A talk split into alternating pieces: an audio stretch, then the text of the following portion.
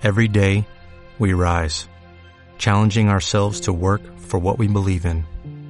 At U.S. Border Patrol, protecting our borders is more than a job, it's a calling. Agents answer the call, working together to keep our country and communities safe. If you're ready for a new mission, join U.S. Border Patrol and go beyond.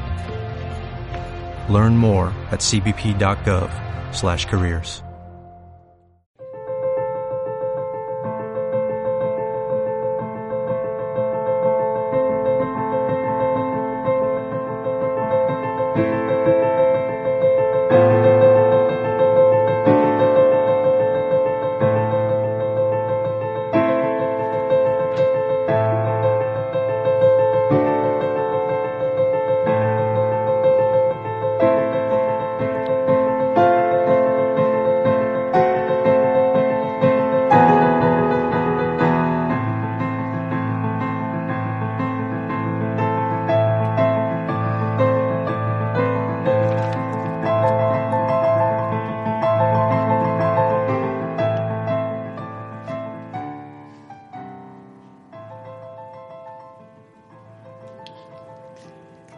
Buenas tardes, bienvenidas, bienvenidos a un nuevo programa de Al otro lado del libro. Ya sabéis que estamos en Radio Utopía, en el 107.3 de la FM, en San Sebastián de los Reyes. También podéis escucharnos en www.radioutopia.org.es vía streaming en directo o en los podcasts que están alojados en nuestro programa al, al otro lado del libro o directamente pues en la plataforma de ivox.com buscando en el buscador al otro lado del libro.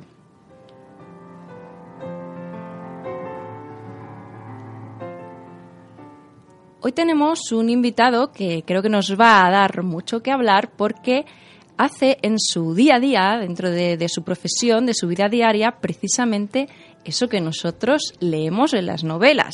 Y nos lo va a contar. Buenas tardes, Rafael, ¿qué tal? Hola, buenas tardes. Rafael Guerrero es detective privado además de escritor, combina su, su trabajo con, con la redacción de manuscritos en los que mezcla la ficción con, con, la realidad. No sabemos muy bien cómo, ¿no? Yo creo que ahí está un poco el, el punto quizá más, no sé si llamarlo morboso de tus novelas, Rafa. Adivinar qué es real y qué no es real. Bueno, tendremos que desvelar el secreto a lo largo de esta charla. Bueno, a mí me daba la impresión de que no ibas a querer, pero yo encantada. Bueno, voy a contar un poquito de, de tu biografía, Rafa, para, para quienes no, no, te conozcan. Como digo, Rafael Guerrero es detective, detective privado, es profesor universitario y escritor criminólogo por la Universidad Complutense de Madrid, director de seguridad por la Universidad Rey Juan Carlos y máster en servicios de inteligencia. Eh, lleva ejerciendo la investigación privada desde el año 92 a través de su propia agencia y durante todos estos años pues ha resuelto, imagino que muchísimos casos ya, tanto a nivel nacional como internacional, como se trasluce a través de, de sus novelas. Hasta ahora ha publicado tres novelas, Un guerrero entre halcones, Muero y vuelvo y Ultimátum. Y bueno, la que hemos leído en estos días ha sido Muero y vuelvo. Eh, hablando en primera persona, lo que hace Rafael es de alguna forma alejar a, los lectores de la ficción y mostrar la realidad de su profesión, que es algo que eh, de lo que quizás pecamos más, ¿no? De, de, ignorar realmente el contenido de la profesión de un eh, del día a día de un investigador privado, ¿no? Eh, correcto. Bueno, eh, no pierdo el glamour. O sea, la, mis lectores muchas veces cuando, cuando me escriben dicen, Rafael, efectivamente ha sabido plasmar muy bien la realidad de la profesión y no se ha perdido ese, ese, ese glamour que, que, no debe perderse de una figura tan, tan mítica de la novela criminal como es el detective privado. Entonces intento transmitir bueno, una serie de, de, informaciones que creo que para lectores son muy buenas y muy útiles porque reflejan la vida de un detective privado actual del siglo XXI y tengo que decir que en mis novelas es que me triplico porque el personaje eh, es Rafael Guerrero, es mi alter ego, soy yo, con lo cual pues bueno, intento transmitir pues lo que es mi día a día con historias que están basadas en hechos reales, pero que también tienen su parte de ficción y, de novela. Sí, porque es, es, a mí lo que más me llamaba la atención, bueno, en un primer momento, es conocer a fondo el trabajo real que hace un, un detective privado. Y, bueno, yo no sé cómo, eh, cómo lo ves tú, pero me imagino que como como les pasa a los policías, que también hay algún escritor, o como nos cuentan muchas veces los médicos, ¿no? que, les, que les molesta cómo, muchas veces eh, en las películas, en las, eh, las, series, en las novelas, en toda esa ficción, pues no tiene nada que ver con la realidad de su día a día. Entonces, ¿a ti te molesta cómo se mete la pata en la ficción detectivesca? Eh, cuéntanos un poquito de los errores más comunes que se suele, en los que se suele caer cuando un escritor muy, muy arriesgado, ¿no? Sin, sin documentarse y conocer bien el paño, se mete a escribir sobre esto. Bueno, no, no, no es que me llegue a molestar, porque evidentemente voy a respetar a, los colegas, ¿no? Los colegas que escriben con toda la buena fe, cuentan historias, en el fondo es ficción. La ficción debe ser debe seguir siendo ficción, ¿no? La realidad pues es lo que es. Y es cierto que cuando me decidí a escribir con mi primera novela, Un guerrero entre halcones, que esa es más, que es, que es diario de un detective privado, eh, el, segundo título, esa es más efectivamente, es un diario, esa es incluso más realista, ¿no? Porque ahí, esa la escribí en un ejercicio un poco de exhibicionismo, quería mostrar más y más como era mi profesión y, y creo que escribir una novela que era prácticamente para detectives, para colegas, para mis colegas de profesión que los mensajes que me escribían y, que se vieran reflejados. Se vieran reflejados. De hecho, fíjate que es difícil que hasta mi propio colectivo me dio un premio. El Colegio de Detectives de Cataluña me, dio el premio de novela negra, ¿no? Eh, por esa novela porque me dijeron, Rafa, has, has, la has clavado, ¿no? Has mostrado lo que es eh, nuestro día a día, lo que es un caso, un presunto caso de infidelidad, cómo se fue complicando. Y en esa primera novela sí, sí demostraba lo que era nuestra profesión. Respecto a tu pregunta, bueno, Claro, yo cuando he leído novela negra, pues claro, los, las pautas de contratación, de cómo te venía el cliente, de cómo se iniciaba una investigación, pues claro, no tenía nada que ver con la realidad, ¿no? Es cierto que existe por existir existe hasta el domestic noir, ¿no? Que hasta que cualquier pues persona se puede... Precisamente, te quería preguntar también. Se, se, hace detective, pero me parece muy bien porque es un recurso, es un recurso útil. ¿Quién, ¿Quién no ha querido ser detective en su vida? Todo el mundo. Todo el mundo ha querido, eh, bueno, o casi todo el mundo a lo largo de su vida ha querido ser detective, quiere descubrir, ¿no? Los secretos que hay a su alrededor, ¿no? O ve algo raro y, intenta, usa sus técnicas para ver. Todo el mundo lo ha querido ser. Entonces, pues bueno, pues al final las personas que tienen capacidad para escribir, ¿no? mis colegas escritores, pues bueno, crean un personaje y lo desarrollan y desarrollan una historia, que en el fondo es lo que queremos, queremos contar una historia. Bueno, a mí me podrían achacar que, que, que, escribo y hago trampas, ¿no? me acuerdo que fui a una mesa a una mesa en, en, Cartagena Negra el año pasado y en la mesa estábamos un Esteban Navarro, un policía nacional, yo detective y luego había dos, dos, dos compañeros que, que, eran escritores eh, puros y duros y me acuerdo que uno dijo, jo, es que estáis haciendo trampas, claro, está en una mesa con un policía y un detective en un festival de novela negra. No, no, no es no, no, son trampas, ¿no? Claro, pero si, no, si pero lo decía en broma. No, lo dijo, lo dijo, lo dijo en broma, ¿no? Pero es cierto.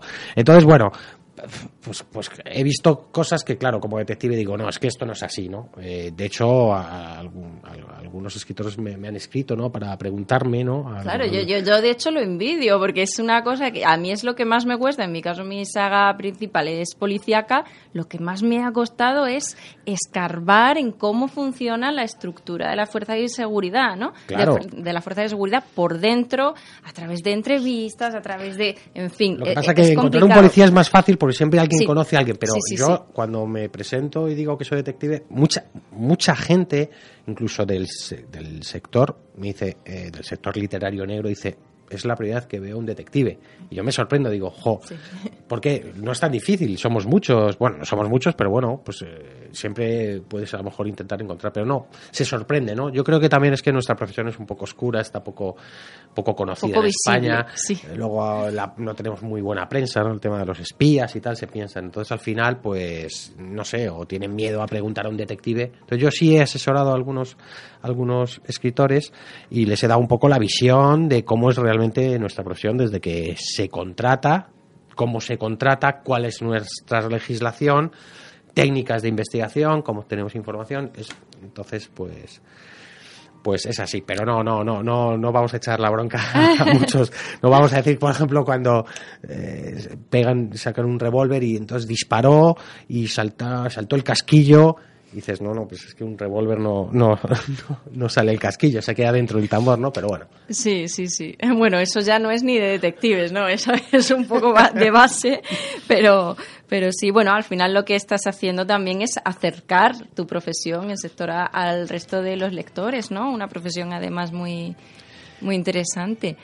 Eh, precisamente cuando hablabas de técnicas de, de investigación, sé que estuviste eh, dando, además hace poquito has hablado de Cartagena Negra, estuviste también hace unas semanas en, en Salamanca, en el Congreso de, de Cine y Novela Negra de, de Salamanca, hablando de las técnicas de investigación, ¿no? De, de un, Sí, bueno, de un intenté detective privado en la actualidad El- en el España. siglo- sí, hablé un poco de, de- del detective privado del siglo XXI, ¿no? De que, el- por así decirlo, el, de- el detective nativo digital, ¿no? Que ya, evidentemente, las técnicas que... Yo, yo soy un detective que he migrado del mundo analógico, yo llevo 25 años en la profesión, entonces he migrado a lo que es la investigación con las nuevas tecnologías. Has que visto las, las dos, los dos tipos, ¿no? Efectivamente, y entonces intenté en esa charla pues, pues explicar, es, es un congreso de novela y cine negro, entonces mm, como el, el título del, del congreso era clásicos y contemporáneos, pues se me ocurrió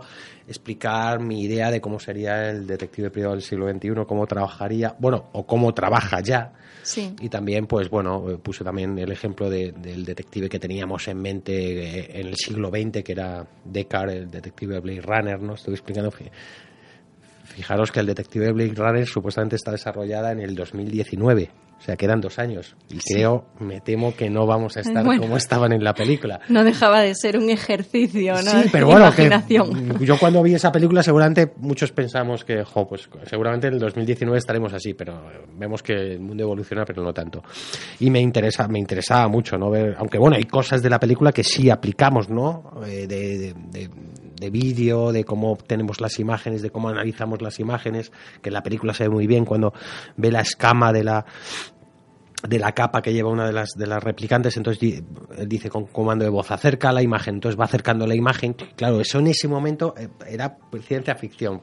Estamos hablando de una época en la que se trabajaba con VHS y tal, entonces no había esas posibilidades. ¿no? Hoy en día para nosotros es que ya te acercas las imágenes con el, con el dedo, con el dedo en la pantalla del iPad o del ordenador puedes acercarlo ¿no? y, y obtener una imagen que en ese caso, caso es clave, ¿no? Para, eh, bueno, puedo hacer un spoiler, después de 35 años de la, de la película, pues entonces es la que encuentra la escama, que es una de las replicantes, que es la chica que luego encuentra danzando Sí. en, la, en el... En el Serán pocos los que no han visto oh, Blade Runner. Bueno, y si no la han visto, tienen si que no, verla pues, ya. Que la vean, que no has hecho mucho spoiler.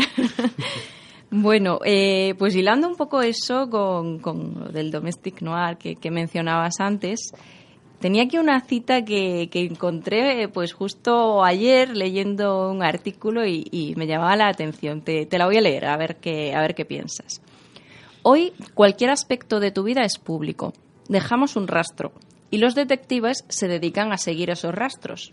No parece descabellado que cualquiera pueda hacerlo hoy. Cualquiera de nosotros puede seguir un rastro. Sí, de hecho, muchas veces cuando nos contratan ya el propio cliente ya ha hecho su propia investigación. Bueno, me, me gustaría un poco decir para, para los oyentes que un detective eh, investiga por cuenta de un tercero legitimado. O sea, no nos podemos llegar, no nos ponemos a investigar a cualquiera porque sí, porque queremos, ¿no? Tenemos que, nos tiene que venir un cliente, nos tiene que decir qué tipo de relación tiene con la persona que investiga, que queremos investigar, que él quiere investigar a través nuestra, y luego nos tiene que dar un interés legítimo que va a estar plasmado en el contrato. O sea, las, eh, también estoy hablando de prácticas normales, buena praxis, legales, cloacas y malos profesionales hay en todos los sectores, con lo cual en detectives pues también habrá gente que no hace las cosas bien, pero el 99,9% de los detectives en España hacen las cosas bien. a partir de ese contrato es el que te da ese amparo, digamos. Legitima, efectivamente, yo como un profesional eh, que tengo experiencia y sé obtener la información, pues inicio la investigación. Siempre las investigaciones, evidentemente, no en ningún momento violan el secreto de las comunicaciones, el secreto de la intimidad, no se hacen dentro de los domicilios, o sea, siempre. Entonces, respecto a lo que me estás contando, pues efectivamente, claro, es que nosotros nos, nos, surtimos, ¿no? Y en, la novela, pues también lo, lo, cuento en, Muero y Vuelvo, pues nos surtimos de toda la información pública y toda la información que existe de las personas. Somos expertos en encontrar información. Eh, Pero también tenéis herramientas que no tiene la mayoría de la gente. No, bueno, tenemos herramientas en el sentido, no, o sea, no, no, no tenemos, no, no tenemos, por así decir, no somos la policía. No tenemos eh, ni las bases de datos que tiene la policía, ¿vale? Lo que pasa es que nosotros somos expertos en, en, manejar información, con lo cual muchas fuentes de información públicas abiertas que nadie sabe que existen, nosotros sabemos que existen y sabemos dónde mirar y sabemos dónde tocar y tenemos mm, eh, buscado, todo el mundo busca en Google, ¿no? Pero hay metabuscadores de pago que son también son públicos, pero que consiguen filtrar más la información para encontrar información, pero insisto, es información siempre que sea colgado de manera pública, cuando hablamos de Internet. Y luego existe lo que es el, la, vigilancia, el seguimiento, el que estamos habilitados para poder hacerlo. Eso sí que no lo puede hacer otra persona, porque se podría considerar acoso. Pues si una persona de repente se pone a seguir a, a su expareja, pues para ver si tiene una relación conyugal con otra una relación perdón sentimental con otra persona o seguir a otra persona pues porque tiene, tiene una deuda y quiere ver si trabaja para ver si tiene medios económicos, eso no lo puede hacer una persona. En cambio, nosotros sí estamos habilitados con nuestra licencia oficial para pues sale de casa, le seguimos, ven, dónde va. El detective en el fondo como, como habrás visto en, en Muero y Vuelvo, el detective lo que quiere es descubrir la verdad.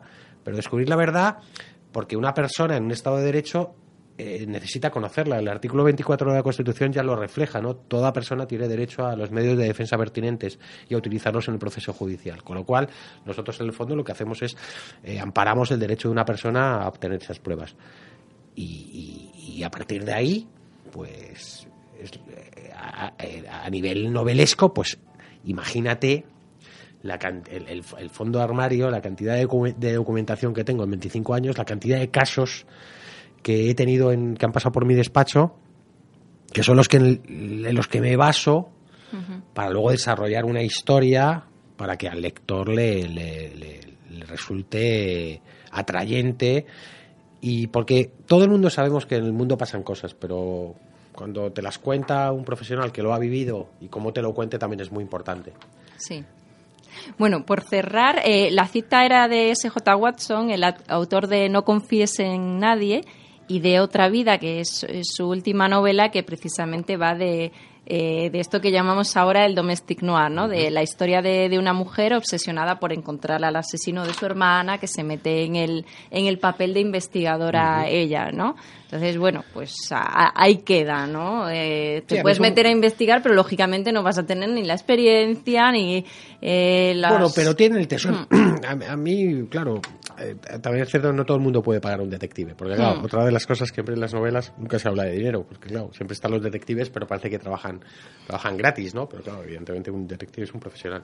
Pero bueno, el tesón, yo, yo admiro, ¿no? Las, las historias de Domestic Noir, ¿no? Porque también son muy humanas, y acerca mucho a, sí probablemente es, el motivo de su éxito efectivamente porque yo creo que los lectores se sienten reflejados no porque dicen uy qué, y esto cómo terminará cualquier persona puede ser un puede ser un detective.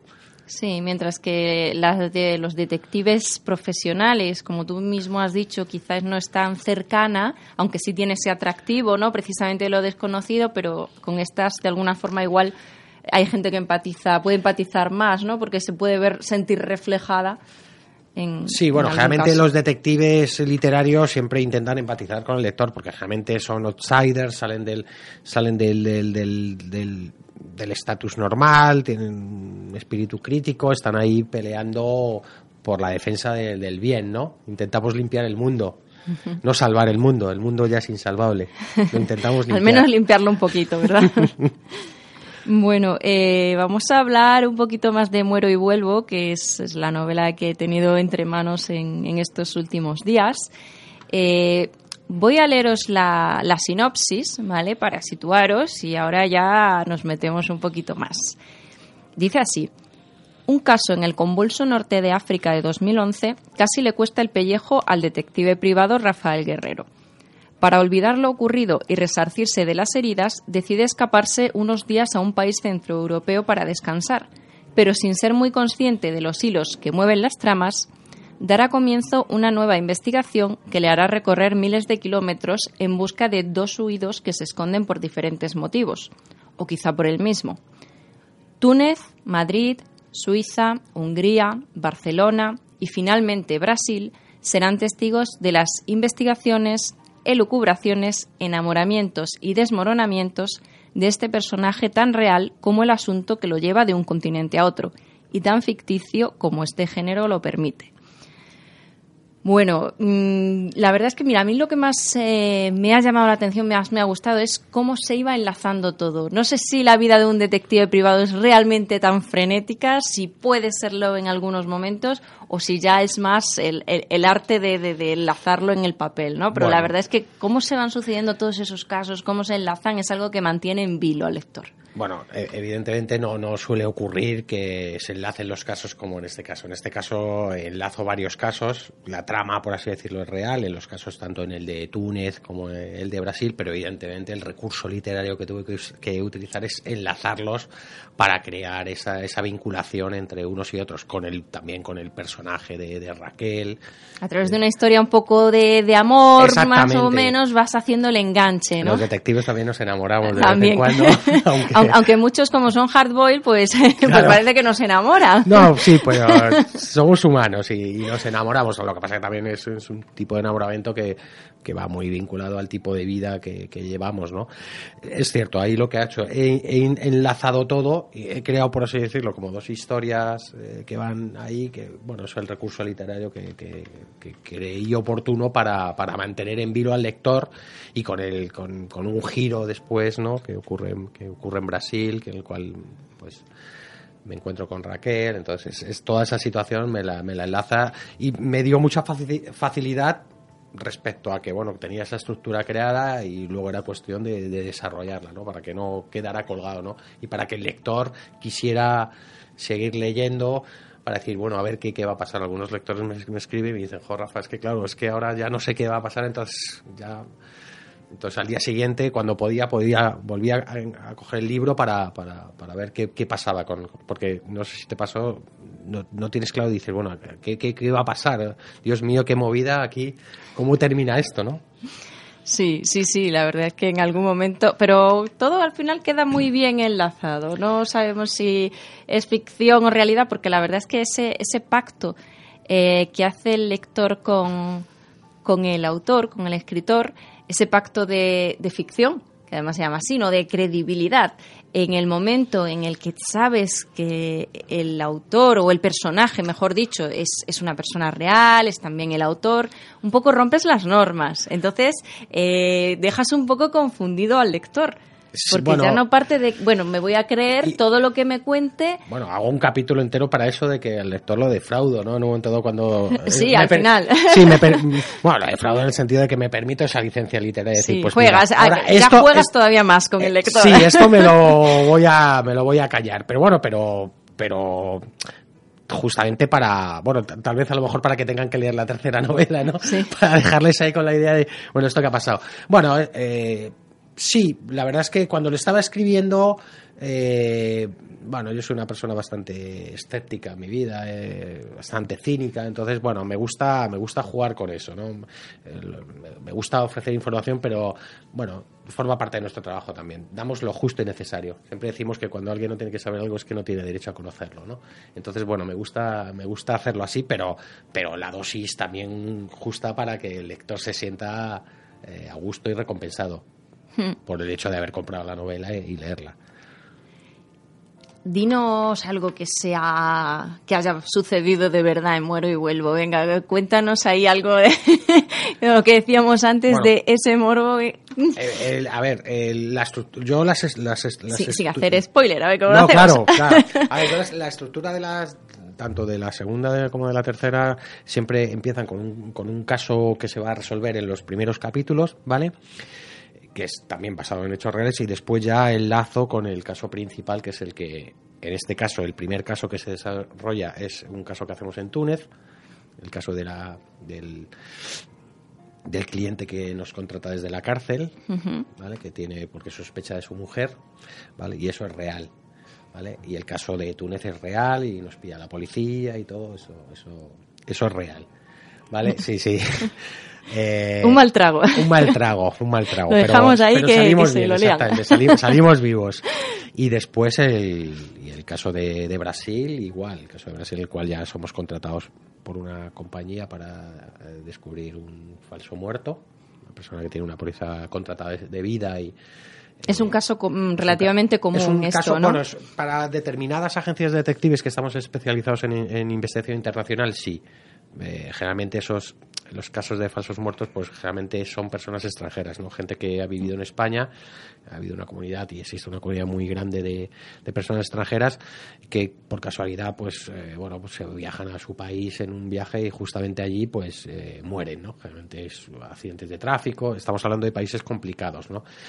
Brasil, Pakistán, Bangladesh, los cuales es muy sencillo falsificar los documentos lo que pasa es que nosotros no solo podemos mm, demostrar que esos documentos son, son, son falsos, a veces se nos han presentado documentos de doctores que estaban ya muertos, ¿no? Eh, sino lo que generalmente lo que, que es lo que le da el punto muy novelesco es que hay que encontrar al falso a la persona que puede que esté muerto Puede. Viva o muerta.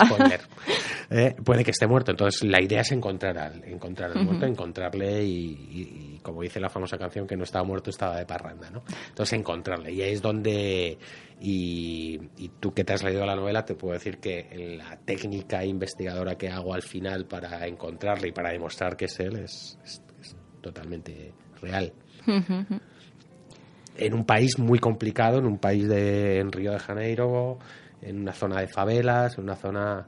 También tengo que decir que, por suerte, este tipo de investigaciones, tanto eh, en esta que desarrollo en Muero y Vuelvo como en la que hago en, en Ultimatum, la tercera novela, siempre tenemos el apoyo local de de investigadores, de detectives, que en este caso en Brasil pues era un ex policía federal, una persona con bastantes eh, conocimientos de la zona y de saber moverse allí. Esto también se puede aprender a través de tus novelas porque es algo que no, no se suele conocer, ¿no? Cuando se trabaja en el panorama internacional hay que tener apoyos en cada país que controlan todo, pues la legislación, los escenarios, las circunstancias del momento. la legislación en Brasil bueno. allí es, es un eh, Río es, una, ciudad, es una ciudad sin ley, ¿no? De hecho me decía, ¿quieres una pistola? Yo, no, no, no, no tengo que ir armado, no te preocupes, ya voy contigo ya voy contigo, ya me... Ya, venías de bastantes problemas, ¿no? Y, ya, me, proteges tú, sí, sí, sí, es cierto que eso, eso es muy necesario. También, y luego, eh, eh, yo que soy un afamado viajero, me encanta viajar, pues también mis novelas eh, casi se pueden convertir en una agencia, perdón, en una guía de viajes, pero de, de, un, de lo poco conocido en las ciudades, ¿no? Sí, la verdad es que, mira, bueno, lo, enumerábamos antes, ¿no? Leyendo la sinopsis por la de sitios que pasas en, eso, en, no sé, 200 páginas o poco más de 200 páginas, ¿no? Sí, por ejemplo, Budapest, que es una ciudad que, que me encanta, es una ciudad que aconsejo a todo el mundo que vaya a conocer. A, conocer a mí me, ha trasladado, ¿no? Fui hace unos cuantos años y, dibujas muy bien en los... Los balnearios, la comida soy un, me gusta comer bien, a lo mejor por la, por la influencia de Carballo, ¿no? Pues también intento transmitirlo, ¿no? Y bueno, no es que sea una copia, es que realmente me gusta, me gusta disfrutar, ¿no? trabajamos mucho, muy duro y si, para mí es una, una experiencia gastronómica es algo muy placentero y también lo intento, no sé si lo has captado, lo intento transmitir en las, en las novelas. Sí, sí, sí. Tanto eso como eh, hablaba, mencionaba antes al detective Hardboil el, el hecho de fumar, ¿no? no sé si eres un fumador muy, pero lo, lo trasladas muy bien, ¿no? Sí, Esa bueno, necesidad sí, sí, bueno, constante pues en, de pues en, fumar. en- en Ultimátum mucho más. Sí, sí, más. no es que sea, vamos que además te lo han puesto hasta en la portada, te han puesto Sí, el cigarro claro, esa es la portada de la, de la segunda edición. La, la primera edición es otra portada. Y la verdad es que tenía Sí, bueno, y algunas fotos también salgo fumando. Bueno, sí, eh, la verdad es que, bueno, transmite. eh, bueno, a veces necesito fumar, necesito templar los nervios.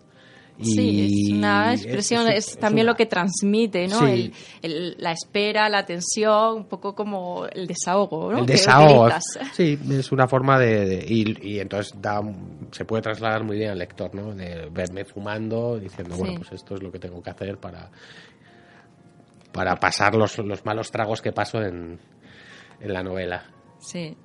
Bueno, y, y salto un poco, de cambio un poco de tema. Hablabas de en algún momento, eh, bueno, de cómo está el mundo y tal. Y la verdad es que eh, también en algunos momentos, aunque, aunque por supuesto no es el, el tema, el eje principal del, del libro, pero haces una denuncia social, mm, te- la dejas caer de vez en cuando en esos, Mira, en esos monólogos me- que te marcas de bastante verdad, me, tajante. me encanta que me hagas esta pregunta porque. eh, el- a ver, mm, aunque mi novela efectivamente es una novela de detective, yo soy el detective, es lo que más impresión puede dar, pero a mí el espíritu crítico que tengo, yo creo que lo, lo transmito bastante, porque y es el que realmente tengo. Y, y hay una frase que pongo cuando llego a Río de Janeiro y voy con, con Joao, el detective que me va a hacer la, el apoyo, y vamos camino de la oficina y estamos pasando por las zonas más, más deprimentes de Río de Janeiro y, y, le, y le hago una pregunta a Joao y le digo, Joao, ¿quién, ¿quién tiene la culpa de todo esto?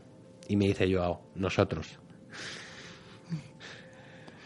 Bueno, la verdad es que sí, es más espíritu crítico, es denuncia social, es bueno, los que los que los que estamos en el mundo y, y lo pateamos y lo vemos y vemos que yo ya tengo 48 años y llevo viendo todo, todo, todos los problemas que existen en, en esta sociedad y siguen ahí y se crean otros nuevos, algunos se palían, algunos se mejoran, pero bueno, pues al final eso sí sí que intento transmitirlo en, en- en mis, en mis novelas, ¿no?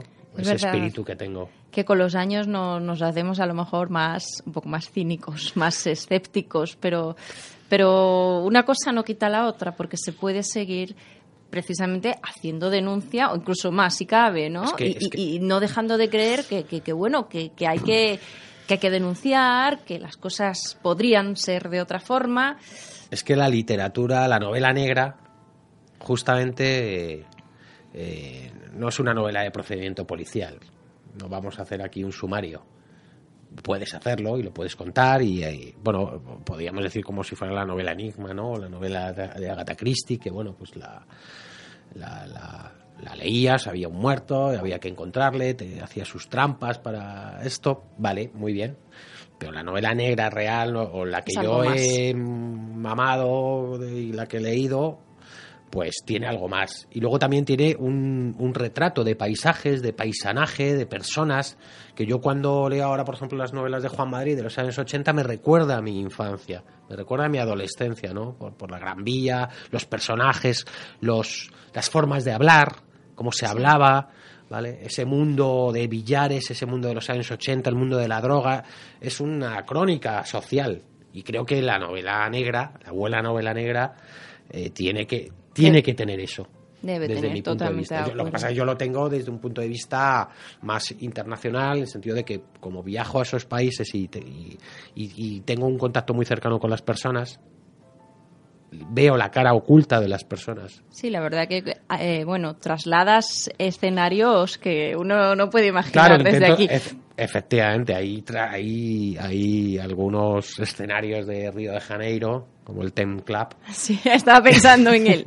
un poco te he visto, te he visto, te he visto la cara y, y, me he imaginado. Eso vamos a dejar para que los eh, escuchantes, los oyentes, sí, sí, sí. tengan eso, que eso no lo vamos leerlo y no lo vamos a contar porque yo, mira que soy una persona de mundo y yo lo que vi en ese, que lo describo, lo describo en la novela, lo que vi en ese club me quedó... Es chocante. Me quedó grabado. menos. Sí. Y existe. Y existe. Pues sí, para yo, yo también pienso, ¿no? Que es, el enigma es un componente más, pero no, no debe ser el único, ¿no? Eh, Y para mí la novela negra también tiene que tener ese, ese componente social. Mira, aquí tengo un párrafo, no sé si me has visto antes de empezar el programa, estaba buscando porque sabía, había, tenía, me gusta mucho, yo soy maniática de, de- de subrayar, ¿no? O de señalar Ah, los párrafos que, que- que me gustan y había bastantes de, de esto que estamos hablando. Entonces voy a, a leer uno al azar, el, el primero que encontré que, que lo señale. Encendí un cigarrillo, bueno, empezamos con el cigarrillo. Encendí un cigarrillo antes de entrar a la faraónica y ultramoderna terminal.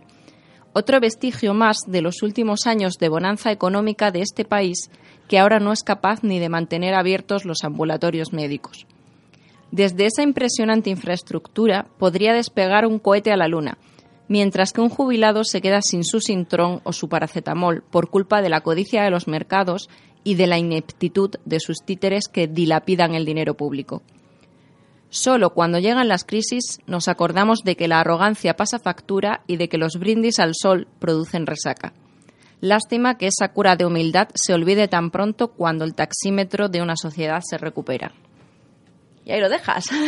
Sí, claro, es que es evidentemente, claro, los que hemos vivido la época de bonanza Mm. en España hemos visto la cantidad de dinero que se ha gastado. Que, bueno, que en un momento dado a lo mejor había que invertirlo, ¿no? Pero evidentemente, claro, a lo mejor no se hicieron bien las cuentas y luego ha venido la crisis, es cuando nos acordamos de todas las situaciones y yo creo que la salud de las personas es necesario. Ya pagamos muchos impuestos, ya estamos pagando mucho, entonces esas cosas hay que hay que hay que denunciarlas y hay que hay que ponerlas en valor y hay que y entonces efectivamente yo lo veo, yo voy a un sitio y veo esto y digo, Dios mío, cuánto dinero, cuántas comisiones se han tenido que llevar aquí para querer querer montar esto y hacer esto cuando realmente efectivamente luego hemos visto que han empezado los recortes fuertes a a los jubilados, a la gente. Y bueno intento transmitirlo. Me, me, me gusta mucho me gusta mucho. Y seguramente pues cuando lo del cigarrillo es que a lo mejor es que es cuando se podía fumar en, en los en los aeropuertos que ahora Hmm. ya- Pues sí, parece que, bueno, parece no, es que muchas veces se quedan cosas por el camino, ¿no? Y hay que, hay que reivindicarlas. Salimos un poquito del bache, pero, pero por el camino se han perdido muchos derechos que no, que no necesariamente se recuperan. Hay que, cuanto menos, reclamarlo, ¿no? bueno por lo menos que Denunciarlo. quede que efectivamente Que quede patente. que quede que, que tiene Que- que quedar que no El- se nos olvide. el espíritu crítico tiene que estar ahí Hmm. porque si todo fuera nadie nunca va a estar todo perfecto no siempre hay que y justamente hay que hay que hay que arañar un poco hay que escarbar no hay que quedarse solo con la apariencia los detectives es que es lo que hacemos Pues escarbamos porque no nos quedamos solo con la primera impresión no hay que escarbar hay que y entonces ya también forma parte de mí. Observamos todo. Yo observo yo voy a un sitio y observo todo. Observo a la gente cómo es esto cómo- entonces al final te queda que me viene yo siempre estoy apuntando cosas no que luego las voy a trasladar a mis a mis novelas. Siempre estoy apuntando situaciones conversaciones frases que se me han quedado porque es muy muy necesario. ¿Cuánto de, de Sherlock hay que ser para ser un buen detective?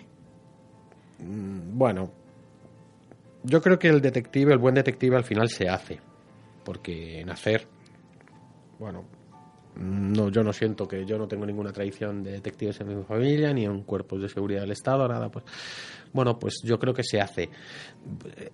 Pero De se Sherlock. adquiere, ¿no? Esa capacidad de, de observación, Sí, bueno, de deducción. La- la- yo creo que al final, la, o sea, yo creo que el, el detective empieza y si te gusta y llegas a ser un buen Sherlock, sigues, te consolidas y vives de ello. Si no, lo dejas y te dedicas a otra cosa, que es lo que hace un, un gran porcentaje de estudiantes de detective privado en España. Estudian, terminan, empiezan y a los dos, tres años no llegan a los cinco años. ¿vale? El que efectivamente llega a esa capacidad sherlockiana de deducir, de analizar, de hacerse preguntas, de no dar por sentado todo desde el principio. Pero al final también son unos procedimientos que vas aplicando, que has aprendido, son técnicas de investigación que vas aplicando, tienes que ser aplicado, tienes que ser fiel a tus convicciones, a tu metodología de trabajo. Luego está la intuición.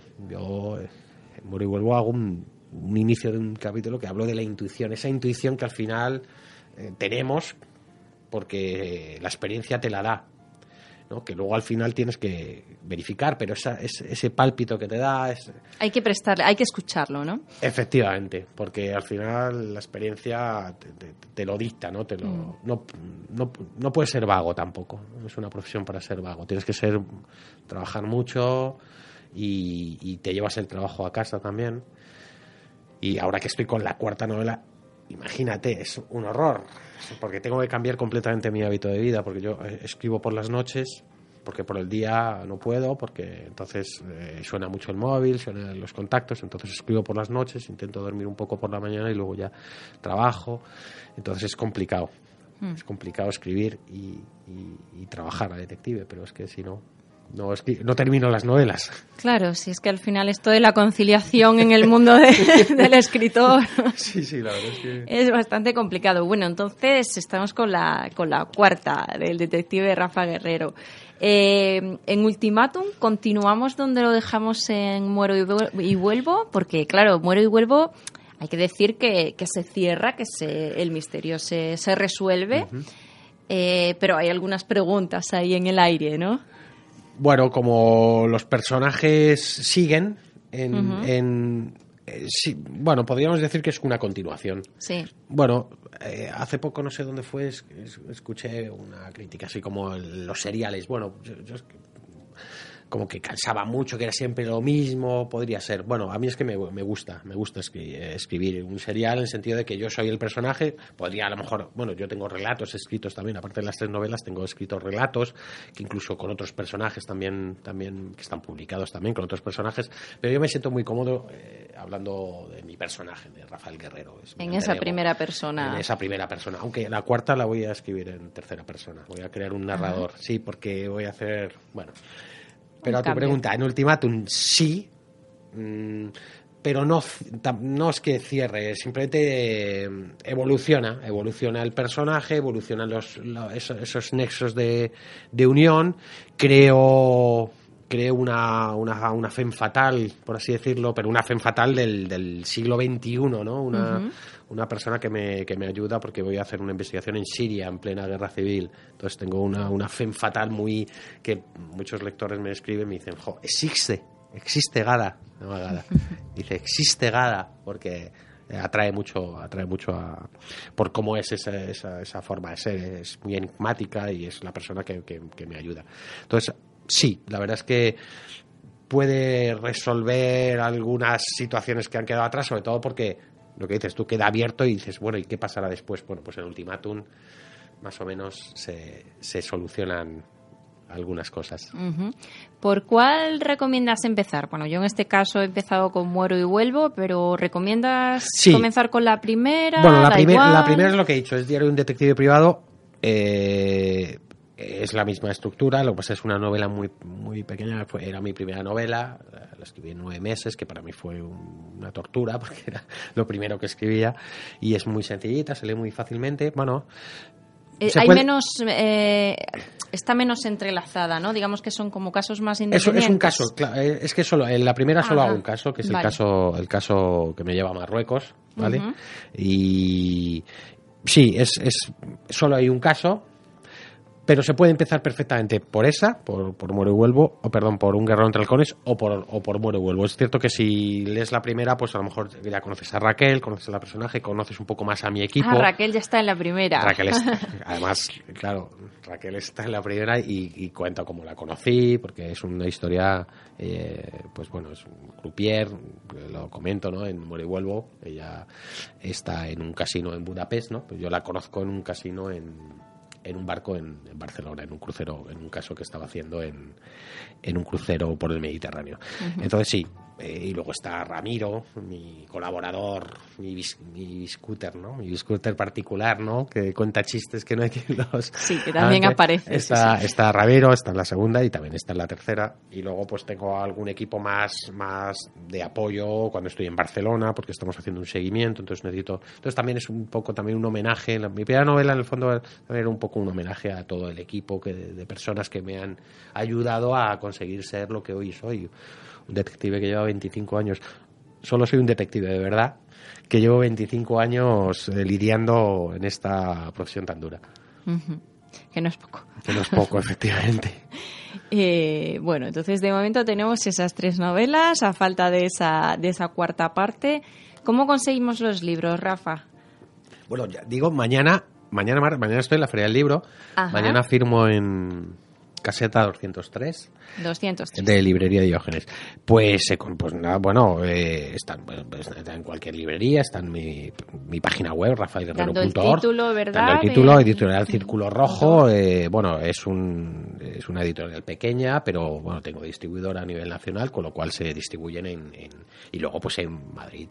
sí, es, lo es siempre, pedirle en una librería y, si no está, pues te lo encargan y se encargan exactamente y luego pues sí, sí, no, la verdad es que ya eh, llevo siete años ya en el mundo. Yo el mundo editorial no lo conocía y puedo hablar del mundo de detectives, pues claro, tengo ya mi nombre hecho y conozco, pero el mundo editorial, y la verdad es que es un mundo complicado, un mundo difícil que yo hasta que he conseguido aprender un poquito y ver cómo es, es difícil cuando llegas estás perdido y no sabes bien cómo va y ya hasta que conoces bien un poquito cómo va.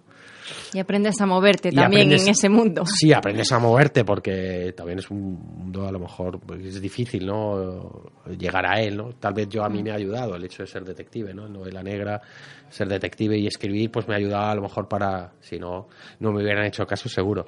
Y es una pena porque yo a las personas que me leen, en, en, Salamanca me, compró la novela una, una, compañera así del mundo y la verdad es que se lo del mundo del mundo literario negro y tal y se lo Charo la, la se lo leyó y me hizo una reseña que no es que busque reseñas pero la verdad es que cuando la leí joder, dije pues qué bien porque lo, has, lo, has, clavado te has dado cuenta si no si no, no te leen. Siempre reconfortan esas buenas lecturas. Ya, sabes que en este país lo difícil no es publicar, lo difícil es que te lean. Efectivamente. pues sí. Bueno, tenemos que ir acabando. Eh, siempre me gusta que nos recomendéis algún libro, aparte de, de lo que hemos venido comentando, de detectives o no. Eso, eso queda queda a tu criterio ah. el último libro que hayas leído o alguno que te haya gustado especialmente. Puede ser, ya te digo, del mundo de la novela negra, detectivesca o fuera de ella, lo ah, que te pues apetezca. Mira, me voy a saltar hoy lo del mundo de la novela Vamos a cambiar pues un poco de género, ¿no? Sí, bueno, de novela negra soy muy rápido, habéis que leer eh, Los mares del sur para mí, de Vázquez Montalbán, para mí es una novela que es imprescindible, ¿vale? Pero mm, voy a recomendar eh, un libro de para, para mí es mi libro de un, libro que me encanta de cabecera que es que es el amor dura tres años de Frederick Beckweder que es un que es un escritor que publicista francés y es, es una joya no es, es, es, una novela pero prácticamente es como si fuera un ensayo no de, de, lo que es el mundo el mundo de la pareja el mundo de las relaciones. Yo soy un apasionado de las relaciones humanas me gusta estudiarlas, me gusta hablar, charlar con las personas, ver, ver, ver los conflictos. Entonces, este libro de Frederick Beigbeder, que creo que está en anagrama, y, es de, pues será del 2000, 2000, 2001, es un libro muy sencillo de leer, y yo todo el mundo que se lo he recomendado y lo ha leído, me han dicho, jo, Rafa, qué libro más bueno, disfrutas, eh, eh, porque, y yo he aprendido mucho de ese, de ese escritor tiene muchos, tiene Windows on the Wall, tiene, varias novelas muy buenas. Y he aprendido, y yo creo que a lo mejor le he copiado un poco, ese, ese, ese, ese cinismo ese cinismo que muestra en sus novelas. Es contagioso. Que es contagioso porque dices, es, genial. Pues nos lo apuntamos. Bueno, no sé si nos quedamos algo en el tintero. ¿Se ha hecho corto? Sí, bueno, todo es. Bueno, yo la verdad es que me me ha encantado la entrevista porque cuando una entrevista se la prepara, la verdad es que eh, facilita mucho y con, preguntas buenas, inteligentes.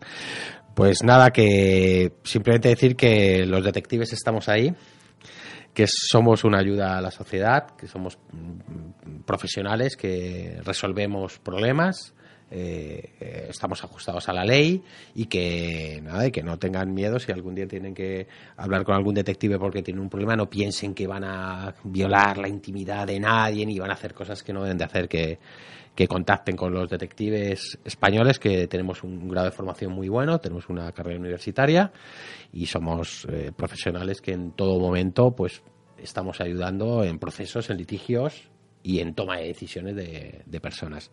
Y luego por el tema novelesco, pues nada, que, descubran mis, mis novelas, porque, bueno, es algo un poco diferente dentro del panorama eh, literario negro español, con lo cual, pues bueno, luego les podrá gustar o no, pero por lo menos podrán decir y discernir lo que, lo que han visto. Y muy bien escritas. Yo eso tengo que remarcarlo porque más allá de, de, de, lo que hablamos, de conocer un poquito más el mundo del detective español o que trabaja desde España, eh, transportan, transportan desde el primer momento, ¿no? Con esas imágenes de, de la cárcel, de los olores, de, uno, eh, bueno, disfruta también con la lectura. Bueno, Rafa, pues muchas gracias por compartir este ratito con nosotros. Gracias a vosotros por la invitación. Un saludo. Hasta siempre.